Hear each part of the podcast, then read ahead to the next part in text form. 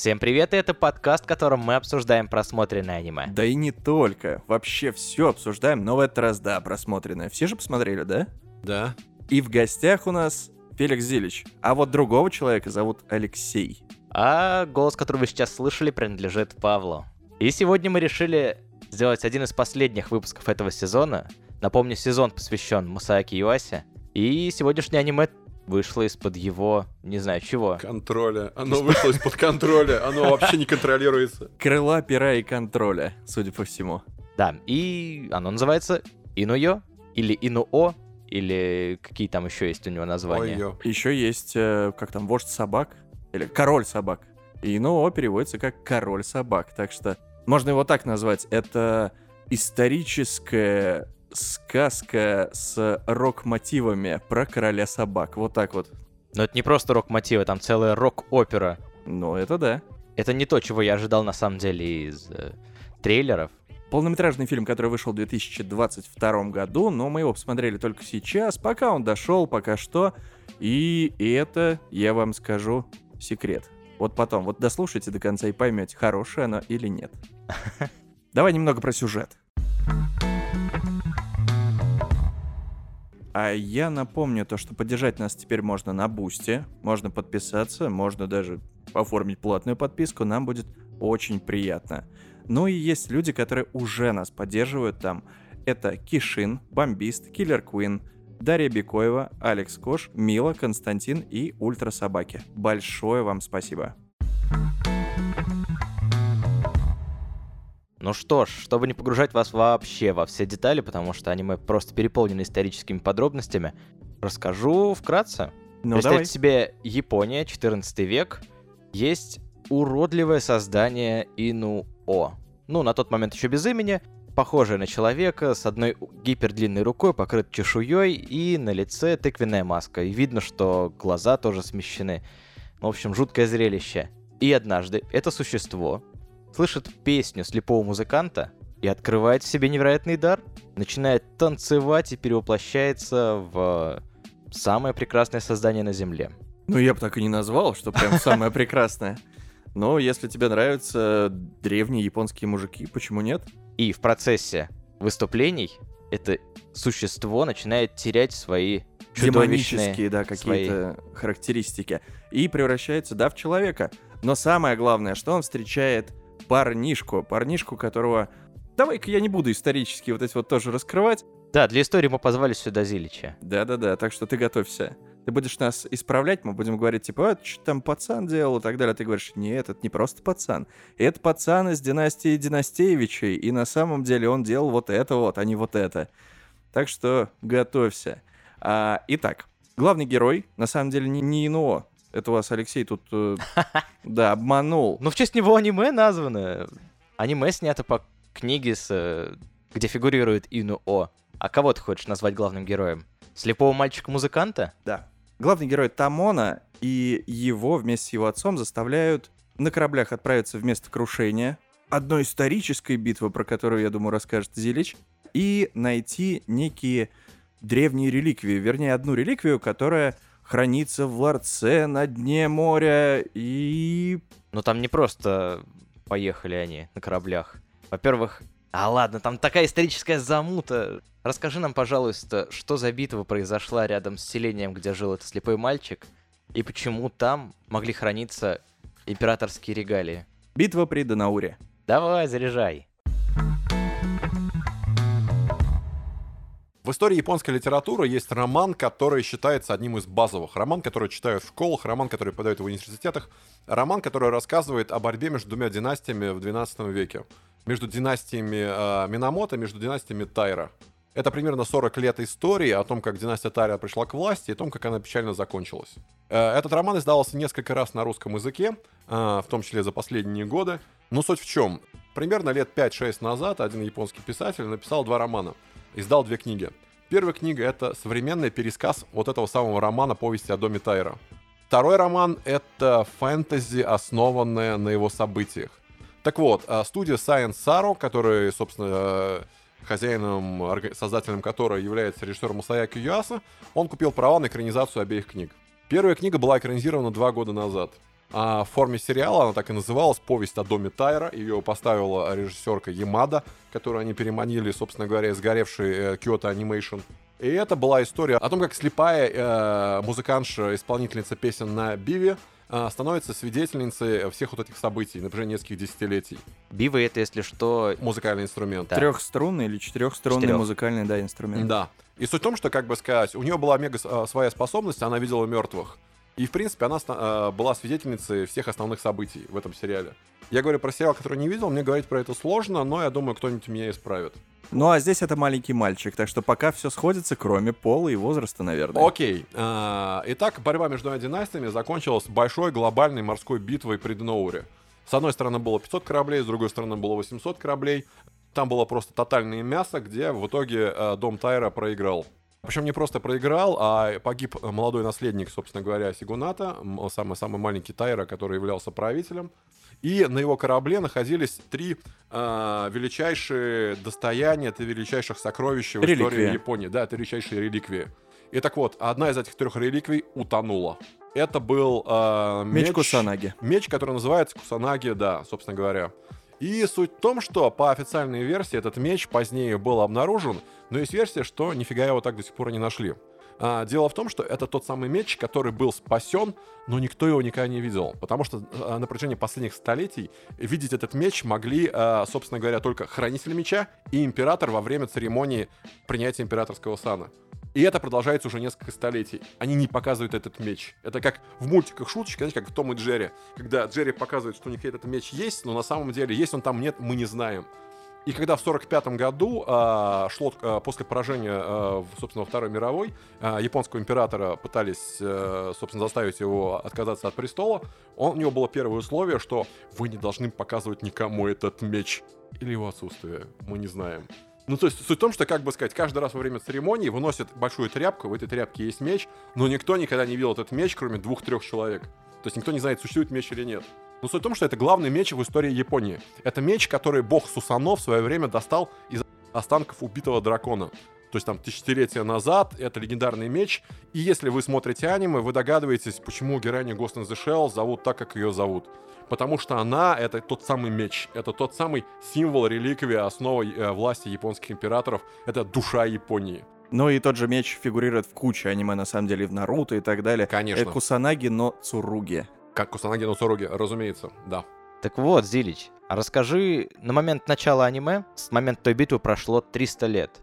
Зачем они хотели найти эти реликвии? Зачем они хотели найти эти регалии? Э, Дело в том, что к, началу мувика, а тут как раз мы переходим, дело в том, что события той самой битвы при Деноуре, они были в мультсериале, а экранизация, вторая экранизация, про которую мы сегодня говорим, про полнометражных Инуо, э, Инуё, который поставил Масаки Юаса, а, начинается, в общем-то, с событий, которые последовали через 200 лет.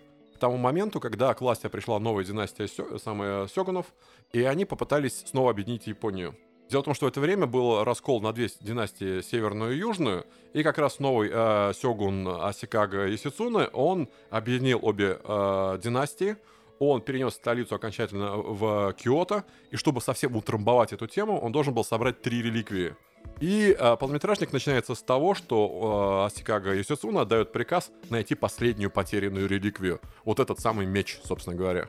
Меч, который добыли из останков дракона, самый легендарный меч в истории Японии. С этого начинается полнометражник. Да, но если вы когда-нибудь зададитесь вопросом, что за три регалии, а мы обозначиваем только одну, то там две другие, это еще ожерелье из яшмы и зеркальце, если не ошибаюсь. Но сегодня это не важно для нашего Но сегодня рассказа. это не Мы не- важно. Мы, мы не будем вас запутывать лишний раз. О них не говорят в полнометражнике, и начинается полнометражник с того, то, что главный герой и его отец по запросу заказчиков из Сёгуната как раз отправляются искать э, на дно, нырять и искать этот меч.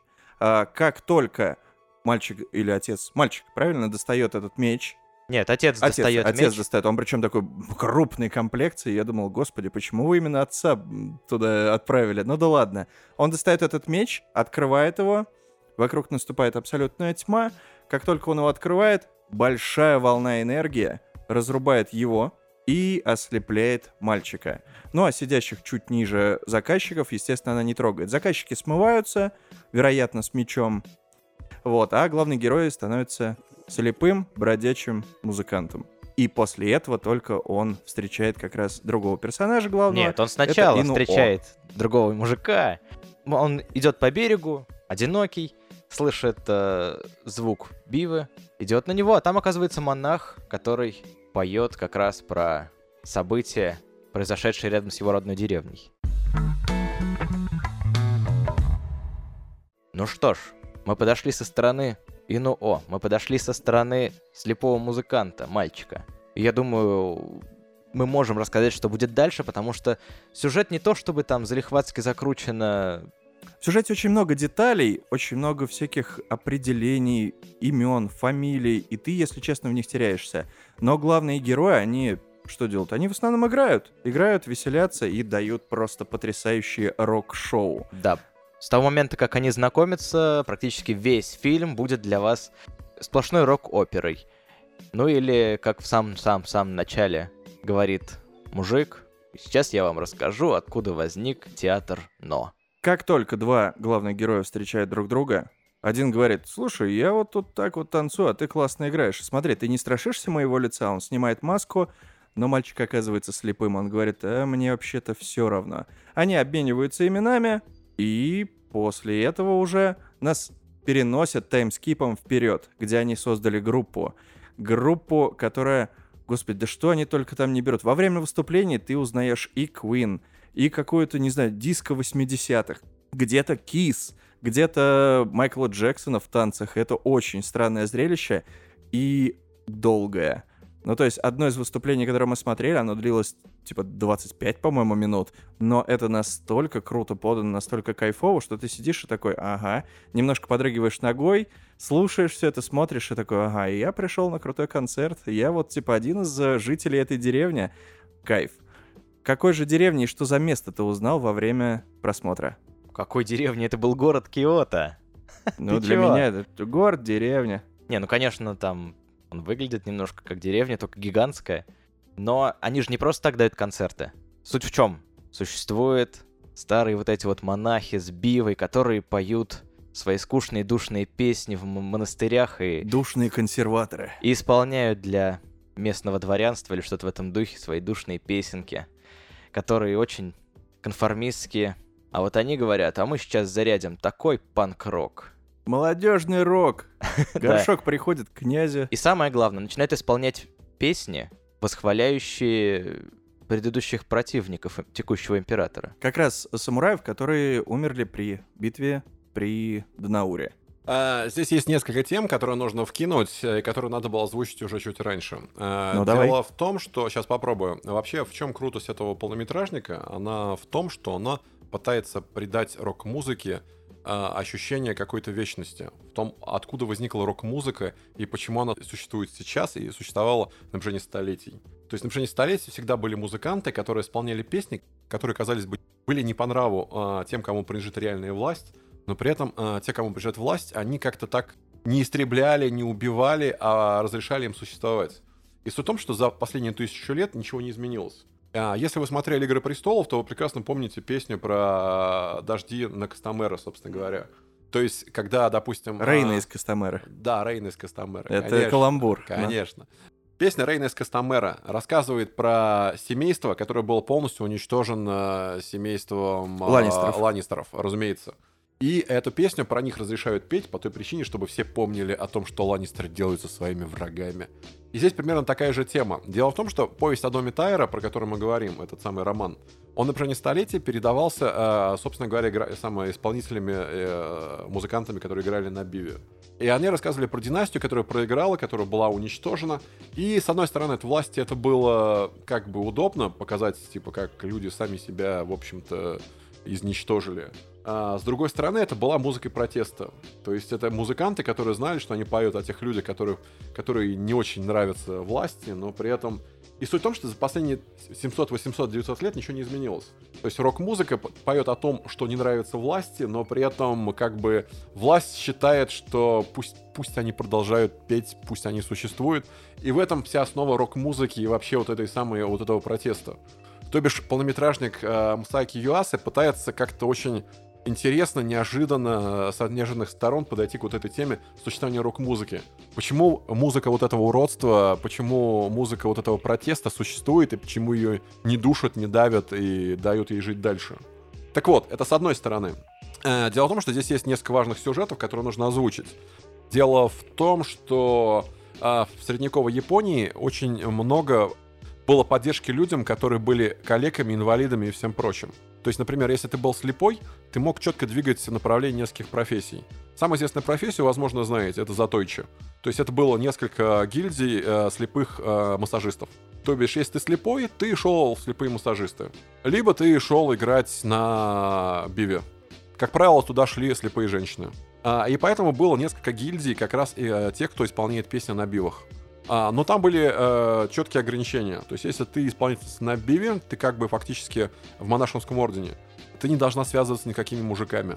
Даже если тебя изнасилуют, тебя, значит, выгонят просто из, из твоей гильдии. Есть отличный фильм про женщину Затоичи, называется Ичи.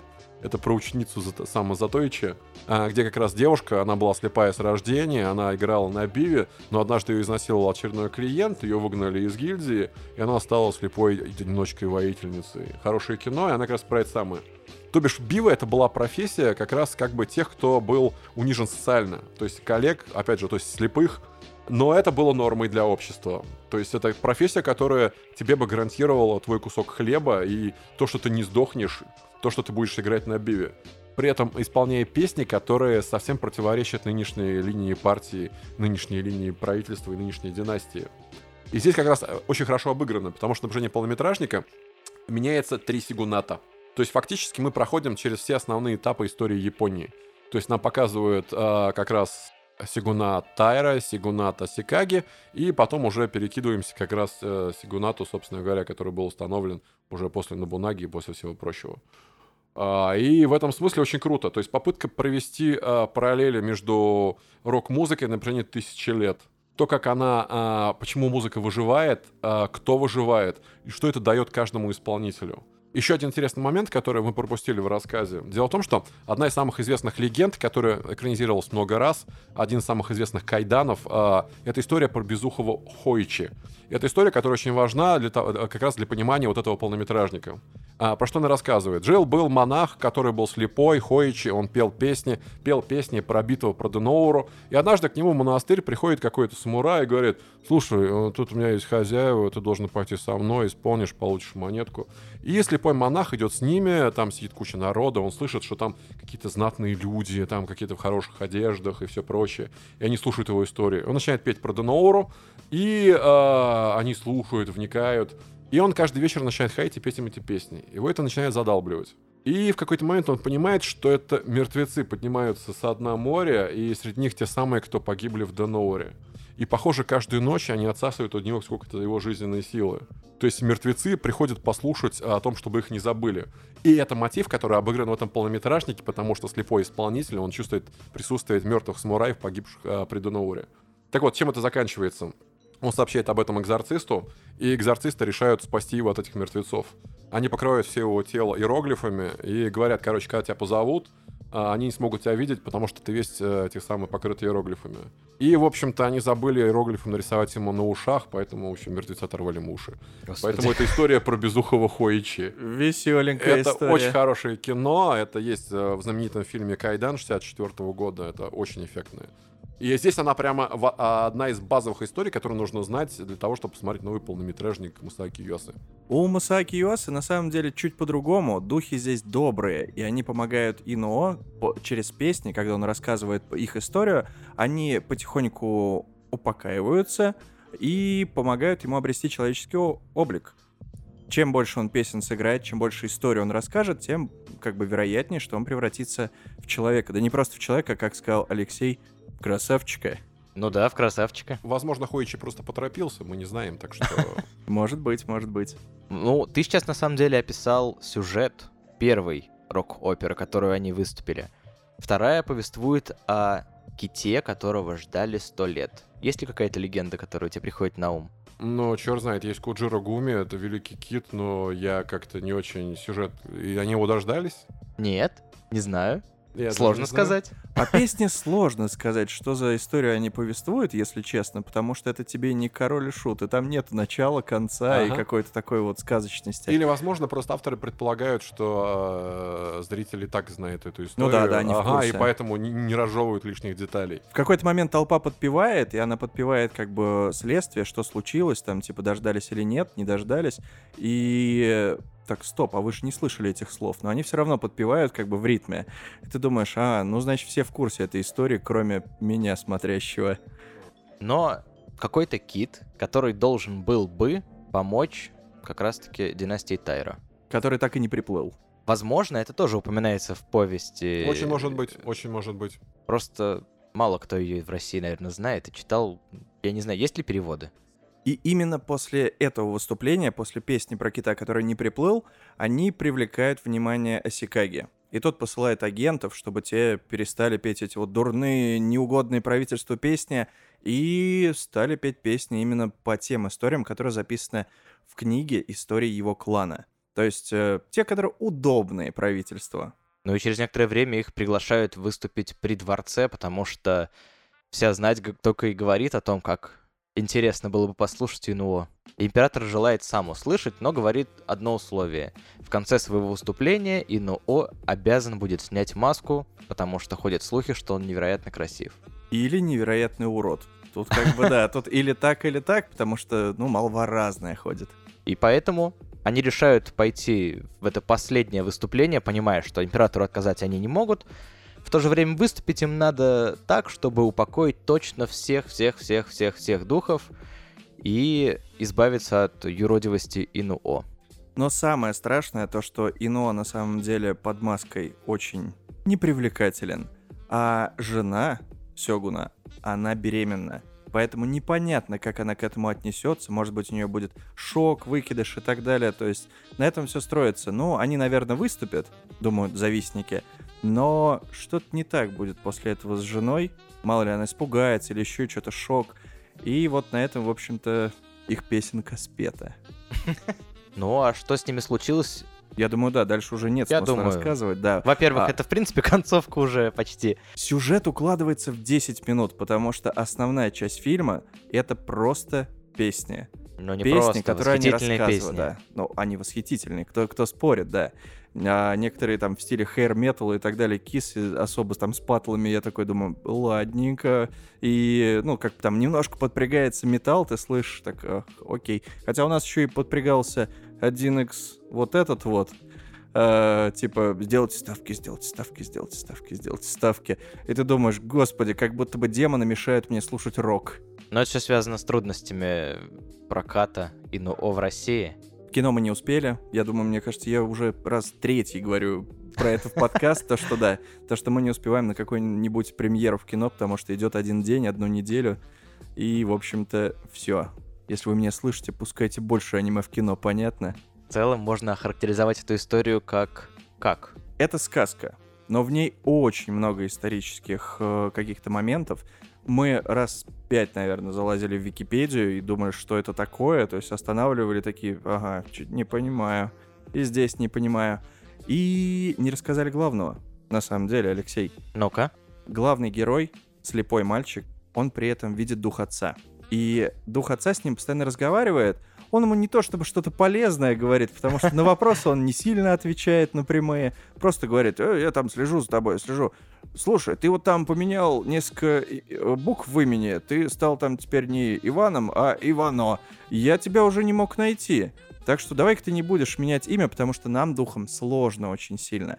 Если вы меняете имя, найти вас в мире живых. Но он не просто так менял имя, а для того, чтобы присоединиться к гильдии этих монахов. Ну, сначала гильдии монахов, потом взял сценическое имя, чтобы прославлять э, музыку по всей Японии. И, в общем-то, измена имени еще сыграет, вы видите. Мы все очень любим японских сею. а, тех актеров, которые озвучивают практически все сериалы. Поэтому каждый раз, когда мы встречаем а, где-нибудь в статьях или в интервью рассказы о том, что, ну, например, Хайо Миядзаки терпеть не может профессиональных сею, мы, в общем-то, понимаем, о чем он говорит. Хаяо Миядзаки обычно приглашает профессиональных киноактеров на озвучку своих полнометражных фильмов. Он считает, что сею слишком сильно переигрывают. У них есть 3-4 каких-то такие роли, которые они... Архетипа. Архетипы, которые они повторяют всю свою карьеру, очень сильно выворачивают голос. А киноактеры как раз могут добавить то, чего не хватает обычно хорошей истории. Так вот, Масаки Юаса примерно из этой же, э, из этой же категории. Он тоже не очень любит профессиональных сейю. Поэтому в Инуё все актеры не случайные, это э, либо музыканты, либо актеры, пришедшие из кино. Причем там есть очень интересные как бы сочетания. То есть, например, Инуё озвучивает вокалист э, известной группы Queen Bee. Точнее, э, у музыканта, я боюсь сейчас соврать, как его зовут, у него с конца нулевых была целая серия проектов. Собственно говоря, даже про Bee можно рассказывать очень много, потому что они озвучили кучу фильмов. Собственно, это был интересный проект, где на протяжении нескольких лет не было известно, кто играет в группе. Мальчики, девочки, мужчины, женщины и все прочее. А, но суть в том, что как бы Второго героя озвучивает актер э, Мирая Мирьяма. И два актера озвучки, оказываются, э, лично для меня очень сильно связаны. Дело в том, что они оба имеют отношение к моему любимому, э, к моей любимой Дараме Гаремнику под названием Матеки.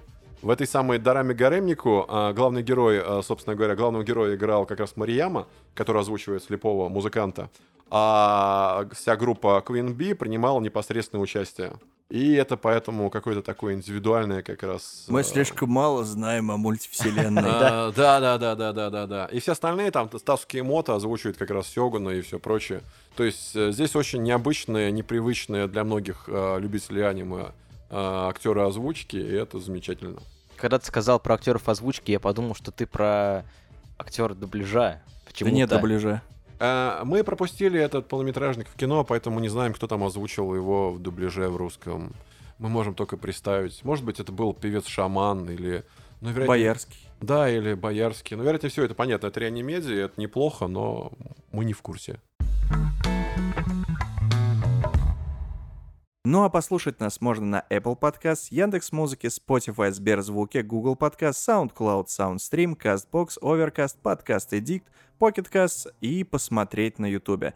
Там, кстати, есть не просто анимированные выпуски, но и выпуски, где можно увидеть наши лица. И я не знаю, зачем это вам, но вдруг интересно. А также у нас есть группа ВКонтакте и секретный чат в Телеграме. Ну ты котором- опять всем растрезвонил, что у нас есть чат в Телеграме. Ты чё? Слушай, ну там уже есть активность, есть люди, которые нас тоже поддерживают. У меня, Неужели ты хочешь сказать им списочек. спасибо? Да, я хочу им сказать спасибо. Правильно. Это Манул, Владимир Саваоф, Excel, Колодец, Вадим Марс и Андрей Аникин. Спасибо, что поддерживаете беседу, даже если мы находимся где-то непонятно АФК. Так что спасибо и вам. Ну а что ж, спасибо тебе, дорогой наш Феликс Зилич, за то, что дал историческую справку, без которой это аниме смотреть было бы непросто.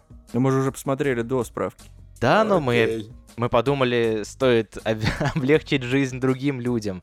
Видишь, заботимся о нашем слушателе. Да, это в кои-то веке подкаст, который не просто спойлерит, но и говорит, вот можете меня послушать до того, как смотреть аниме. Может быть, будет более понятно Ладно, там и не было комфортно. так много спойлеров каких-то важных. Спойлеров не было, спойлеров не было. Важных. Мы не рассказали, почему Инуо в маске. Да-да-да. А это объясняется. Ну а на этом все. И спасибо вам, спасибо нам, спасибо Феликсу Зильчу, спасибо всем, мы сегодня всем спасибо говорим. Так что до новых встреч и смотрите хорошее аниме. Возможно, мы с вами увидимся уже в следующем сезоне. А может быть, еще один выпуск выйдет. Кто знает. И потом уже в следующем сезоне. Пока-пока. До новых встреч. Покеда.